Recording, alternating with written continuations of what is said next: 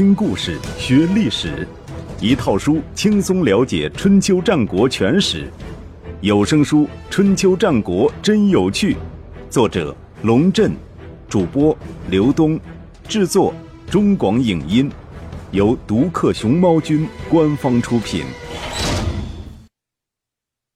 第二百二十四集：秦赵长平之战二。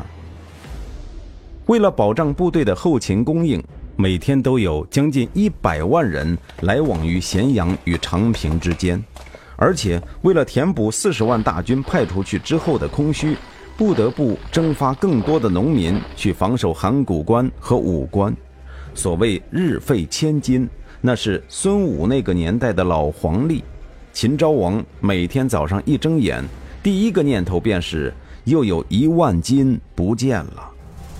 这样下去，就是座金山也得掏空了呀。有一天，秦昭王跟范雎商量：“您看，咱们要不先把军队撤回来，免得其他国家乘虚而入，反倒钻了咱们的空子。”范雎摇摇头说：“那就前功尽弃了。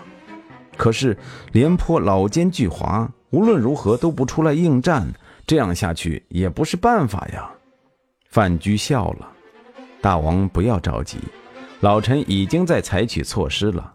不出一个月，赵军必定出战。原来这段时间以来，范雎一直没有闲着，他不断派出间谍，带着巨额资金前往赵国散布谣言。秦国最害怕的就是赵国改派赵括为统帅。赵括是谁？赵奢的儿子。《史记》记载，赵括自幼学习兵法，喜欢谈论军事，自认为天下没有人能够比得上自己。有时候赵奢和他讨论军事问题，连赵奢都说不过他。赵奢死后，赵括继承家业，也时常在宫中听命，深得赵孝成王信任。由于秦国害怕赵括的传言传得沸沸扬扬，终于传到了赵孝成王的耳朵里。赵孝成王眼前一亮，是啊，龙生龙，凤生凤。赵括年轻有为，又是名将赵奢之子，深知军事。如果取代廉颇的话，肯定可以改变这种不死不活的局面。他于是下了一道命令，要赵括前往长平去统帅部队，换下廉颇。蔺相如听到这件事儿，大吃一惊，不顾体弱多病，来到宫中劝赵孝成王。连老将军劳苦功高，在前线干得好好的，为什么要派人替换他？退一万步说，您实在要换，可以派其他人去，为什么一定要派赵括呢？赵孝成王反问：“赵括为什么不行？”蔺相如说：“赵括徒有虚名，只会啃他父亲留下来的兵法，根本不懂得随机应变。让这样的人带兵，就好比一个弹琴的人。”都用胶把弦柱粘死了，您觉得他还能弹出什么好曲子？赵孝成王不听，还是任命赵括当了大将。没想到，很快赵括的母亲就进宫求见，要求取消这项任命。赵孝成王不理解，儿子当了大将，全家脸上都有光，为什么你会这么强烈反对呢？老太太说。先夫在世的时候，曾经再三叮嘱，千万不能让赵括带兵打仗，因为这小子兵书虽然看得多，但是不懂得灵活运用，而且从来没把打仗看作一件生死攸关的大事，总是随随便便对别人谈论战争。如果不让他带兵还好，一旦让他带兵，那使赵国吃败仗、蒙受耻辱的肯定是他。老太太还说起一件事：赵奢做将军的时候，每天亲自给人家盛饭端汤，恭敬对待的有几十人，经常来往的朋友有上百人。当时大王赏赐给他的一切财物，他都拿出来分给手下的将士，而且只要他接受了军务，就不再过问家事，吃住都在军营。可现在呢？赵括刚刚做了将军，架子就大得不得了，傲慢地坐在家里接受诸将的参见。人们都不敢仰着脸看他。您赏赐给他的金银财宝，他全部拿回家藏起来，接受了任命，也不急着做准备，反而成天在外面闲逛，看到哪里有良田就赶紧买下来。他跟他父亲根本就是两种不同的人。您可千万别因为他父亲是个好将军，就认为他也有这个才能，还是收回成命，另派他人吧。赵孝成王说：“这不可能，寡人的决定岂能随意更改？”老太太见他态度坚决，无奈地说：“如果他日后不称职，打了败仗，希望家里人不要受到牵连。”话说到这个份上。赵孝成王仍然没有醒悟，硬是把赵括派到了前线。他很快会明白什么叫不听老人言，吃亏在眼前。大屠杀，白起坑赵国四十万降卒。公元前二六零年六月，赵括来到长平，廉颇黯然退场。赵括一上台。便将要害部门换上自己的亲信，改变军中制度，并且抛弃廉颇的防守战略，开始制定积极的进攻策略。他雄心勃勃的目标是近期内击败长平的秦军，顺势收复上党。秦昭王获知赵军的这一变动，立马采取了相应的措施，命武安军白起率领一支增援部队前往长平。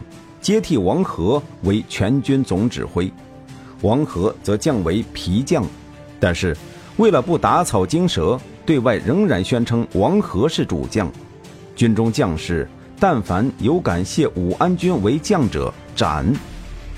七月间，赵括认为时机已经成熟，主动向秦军发动攻击。前线秦军果然就像赵括想象中那样不堪一击，一触即溃。赵括大喜，指挥全军出击，下令活捉王和，收复上党，直取函谷，不许放跑秦军一兵一卒。四十万赵军乱哄哄地杀出壁垒，个个争先恐后，生怕失去立功的机会。然而，追出不到二十里，前方将士突然停下来，有的人开始往回跑，后面的人还在向前冲。很快乱成一锅粥。原来秦军不知道何时也偷偷修筑了一道壁垒，这道壁垒几乎与赵军壁垒完全平行，也是绵延数十里，一眼望不到头。赵军冲到壁垒下，发动几次冲锋都被打了回来，只在壁垒前留下大堆尸体。在那个年代，攻城绝非一朝一夕之事。特别是在双方势均力敌的情况下，进攻方可以说绝无胜算。廉颇正是凭借着城池一般的壁垒，抵挡了王和整整一年。但是白起也是凭借着长达数十里的壁垒，将四十万赵军硬生生的挡住。赵括不甘心就这样回头，亲自策马来到秦军壁垒前。正好赶上秦军主垒换下王和的大旗，换上一面巨大的白底黑字的白字大旗。看到这面大旗，壁垒上的秦军欢声雷动，壁垒下的赵军却像是被吸了魂魄似的，个个目瞪口呆，手足无措。这也难怪，自伊阙之战以来，白起的这面旗帜。就像是死神的宽大长袍一般，只要在战场上一出现，必定是血流成河，人头满地。白起每战必胜，战胜必屠。据不完全统计，截至长平之战前，白起已经砍掉了不下百万人的首级，而这些无头的冤魂，大多数又是三晋的子民，所以在三晋地方，只要一提起白起的大名，不止一得小儿夜啼，连大人也不寒而栗。《孙子兵法》第七篇第五条：“三军可夺气，将军可夺心。”意思是，对于敌人的军队可以打击其士气；对于敌军的将领，则以扰乱其决心为主。白起在这个时候突然现身，就是要夺赵军之气，夺赵将之心。很显然，他的目的达到了。赵括目空一切，自以为兵法天下第一。此次来长平之前，赵孝成王问他胜算几何，他曾经夸下海口：如若对手是王和，胜之不费吹灰之力；若是秦王派白起来，倒是要费点功夫。言下之意，普天之下，也只有白起令他有所顾忌了。当他真正面对白起的这面大旗的时候，却不仅仅是有所顾忌，而是吓得魂飞魄散，一个劲儿地喊道：“退兵，退兵！”不等手下众将反应过来，自己第一个勒转马头，没命地往回驰去。大将一跑，全军溃败。半日之间，四十万赵军如同潮水涌向秦军壁垒下。拍碎了几个浪花，连块石头都没有敲掉，便又如同潮水一般匆匆退走。赵括已经完全忘了自己是天下第一兵法家，也没了平日里纸上谈兵那种挥洒自如，脑子里一片空白，只想快点回到自己的壁垒中去。廉颇这老头虽然胆小，但是壁垒还是修得蛮不错的，甚至比秦国人修的还好。至少比秦国人的高，看起来也更结实。只要退回壁垒，把大门关上，把吊桥拉起，即便是一百万敌军也攻不进来。赵括想的没错，但是他忘了一件事：对手是白起。四十万赵军刚刚开出自己的壁垒的时候，白起已经得到了情报。他迅速将早已枕戈待旦的两万五千名精兵派出，抄小路直插赵军后方，占据有利地形，截断了四十万赵军与壁垒之间的联系。与此同时，秦军的五千名骑兵埋头急进，出现在赵军的壁垒之外，将留守壁垒的少数赵军监视和围困起来，防止他们出来接应。形象地说。白起为赵括准备了一个口袋，秦军壁垒是这个口袋的主体，两万五千名精兵是扎紧口袋的绳索，五千名骑兵则在口袋外防备有人来解开绳索。在白起之前，也许早就有人用过口袋战术，但是一个口袋装四十万人还是有史以来第一次。赵括绝望地发现，他已经回不去了。四十万斗志全无的赵军，根本突不破两万五千名严阵以待的秦军防线，而且秦军的游击部队不断突入赵军中，将赵军分割包围，使得赵军无法形成统一的攻势。赵括做了一个正确但不见得高明的决定，命令全军就地驻扎，修筑防御工事。以待后援。这个决定的正确之处在于，白起虽然用一个口袋装了四十万赵军，却一时无法消化。只要有足够的后援部队赶到，壁垒中的赵军就能突破五千名秦军骑兵的围困，顺利解开扎口袋的绳索，将赵军主力解救出来。然而，秦国方面已经算到了这一步。秦昭王听说赵军被包围，亲自跑到河内为白起助威，并下令征调国内所有十五岁以上的男丁前往长平，断绝赵国对长平的一切救援和粮草供应。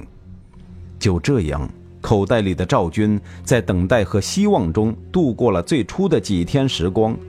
随着携带的粮食越来越少，这种希望渐渐变得渺茫。十天之后，部队开始宰杀马匹，但将士们仍然互相安慰：“大王不会这样抛弃我们的。援军也许正在和秦军激战，很快就会杀到这里。”赵孝成王确实不想抛弃这四十万人，可是派去的每一波援兵和运粮车队，最终都被数倍于己的秦军打了回来。连一粒粮食都没运到长平。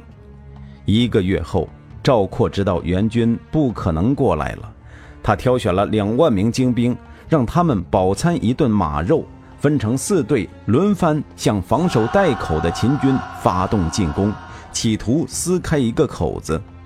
然而，这一个月中，秦军已经进一步加强了带口的防线，赵军还没靠近，秦军便箭如黄飞，顷刻间射倒一大片。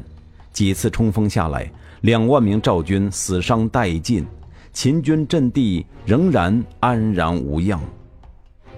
到了九月间，赵军被困的第四十六天，赵括亲自率领部队进行了最后一次冲锋，结果被秦军射死在阵前。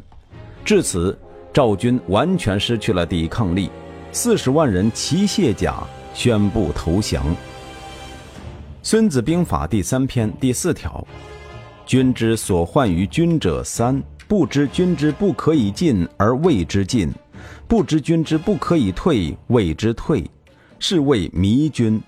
不知三军之事而同三军之政，则军事惑矣；不知三军之权而同三军之任，则军事疑矣。”在双方势均力敌的情况下。赵军遭此惨败，罪魁祸首不是纸上谈兵的赵括，而是不知三军之事而统三军之政的赵孝成王。他为自己的鲁莽付出了惨重的代价。赵国原本是山东各国中唯一能够抗衡秦国的国家，经此一役，元气大伤，沦落为与韩魏等国等量齐观的二流国家。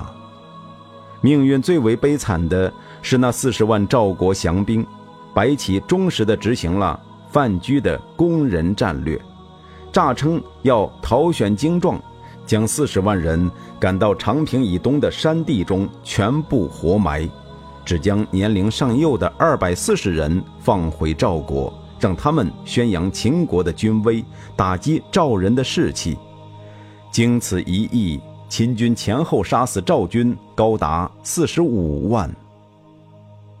据《水经》记载，白起活埋赵军之后，又收其头颅，筑台于山边，阴森恐怖，后人称之为白起台。而长平附近的丹江，也因血流成河，被染成红色，因此得名。后人评论长平之战。既对白起的用兵如神赞不绝口，也对其残暴屠杀赵国降兵深感愤慨。单从兵法上讲，长平之战确实是前无古人的成功案例。在这场战役中，白起的每一步棋都经过深思熟虑，其着眼点之独到，组织之严密，举世罕见。即便孙武、孙膑、吴起等人在世。想必也会佩服得五体投地、甘拜下风。但是从道义上讲，纵有千种理由，坑杀四十万降兵都是令人发指的行为。另外，不得不提的是赵括的母亲，因为他提前给赵孝成王打了预防针。长平之战后，赵孝成王亦以阔母先言，竟不诛也。对于赵孝成王来说，这多少也算是一种后悔的表示吧。